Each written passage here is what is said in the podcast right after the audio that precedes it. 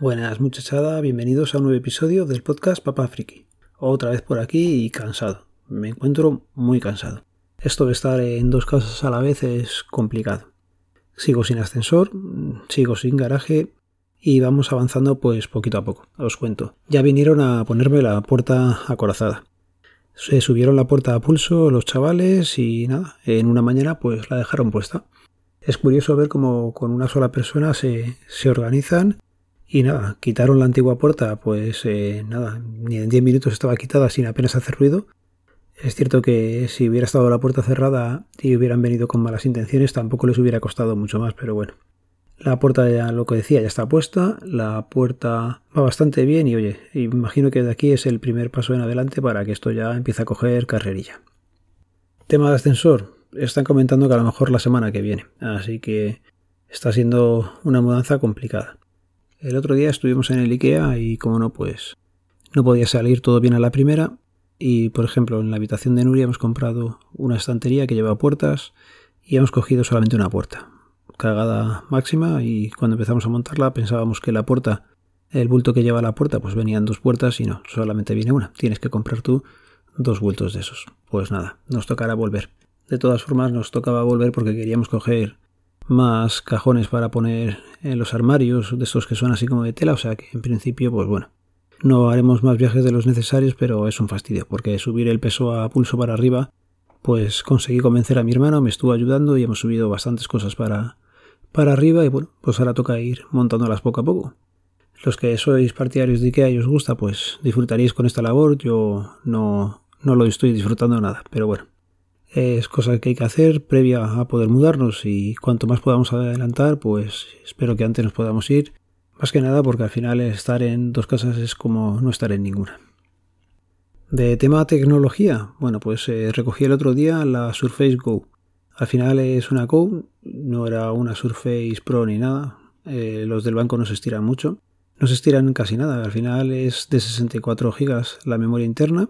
Y bueno, la puse el otro día en funcionamiento. Y lo primero que te sorprende es el aspecto. Es como una Surface en pequeñito, como la grande que tengo, la 4. Pero esta es pues un poquito más estrecha, más pequeñita y más compacta. Viene también con su funda teclado original y bueno, pues nada, nada más encenderla, te hace la puesta en marcha del sistema operativo y la conectas con la wifi y empieza a descargar los updates que tiene pendientes. Tiene bastantes, es más, ha tirado, pues lo puso una tarde y casi una mañana entera y estuvo bajando cosillas. Es decir que la batería ha aguantado bastante, bastante bien. Y bueno, mm, lo único que después de poner todas las actualizaciones me he quedado con Windows 10 y solamente Windows 10 y el LibreOffice metido me ocupan prácticamente los 64 GB. Imagino que habrá metido temporales de la actualización en algún sitio y me tocará quitarlos. Otra cosa que me ha sorprendido es que se le puede meter Windows 11, pero no sé si lo pondré o no lo pondré. En principio creo que me quedo de momento en Windows 10 y ya iré viendo qué tal se comporta. Otra aplicación que sí le he instalado a la Surface era eh, la del Kindle para leer los libros que tengo en mi cuenta.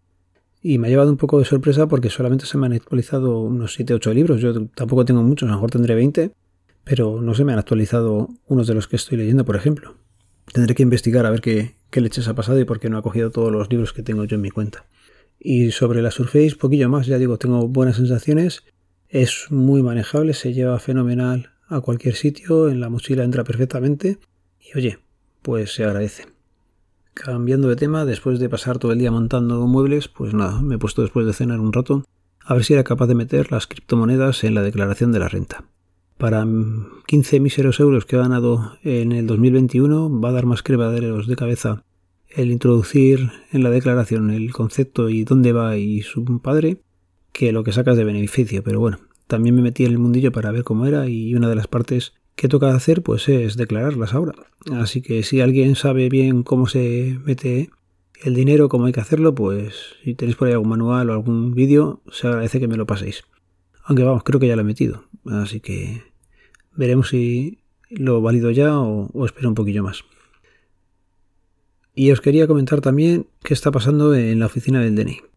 Yo creo que ya lo he dicho en algún momento. Lo que han hecho ha sido eh, meter cantidad de citas. Estamos saturados y el problema es que se están cargando a la gente.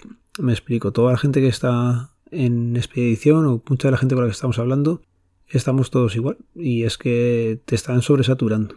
No tienen en cuenta que la gente, aunque el puesto de expedición sean cinco, por ejemplo, en una oficina, pues tienes gente que va al médico, gente que se pone mala, gente que sigue cogiendo COVID y gente que, que se jubila. Y no, no están encubriendo esas bajas, están metiendo todas las citas y consiguen que la gente pues empiece a ver colapsos como había en años anteriores. Así que imagino que si tenéis que renovaros el DNI ahora o pasaporte para algún viaje que tengáis pendiente, estaros atentos, ir con muchísimo tiempo a pedir la cita, no os esperéis a, bueno, en el último mes lo cojo, no, no. Se están dando citas a 60 días, así que tenerlo en cuenta a la hora de planificar vuestros viajes. Que luego viene la gente a la oficina y nos empiezan a contar allí sus problemas y, y, no. Y además de unas formas que yo creo que el calor ha afectado también otra vez a la gente y estamos volviendo a ver cosas surrealistas, gente enfadada, gente mosqueada, gente que se pone a llorar en cuanto le dices que le falta un papel. Está, ya digo, todo el mundo un poco revolucionado este año. Os recuerdo que este podcast pertenece a la red de sospechosos habituales, que podéis seguirnos a través del feed feedpress.me barra sospechosos habituales y esta semana no soy consciente de haber escuchado ningún podcast que me haya llamado tanto la atención como para entrar en mi carpeta de podcasts especiales o para recomendaroslo esta semana por aquí. Así que no me voy a extender mucho más. Ya sabéis cómo termina esto. Un saludo, nos vemos, nos leemos, nos escuchamos. Adiós.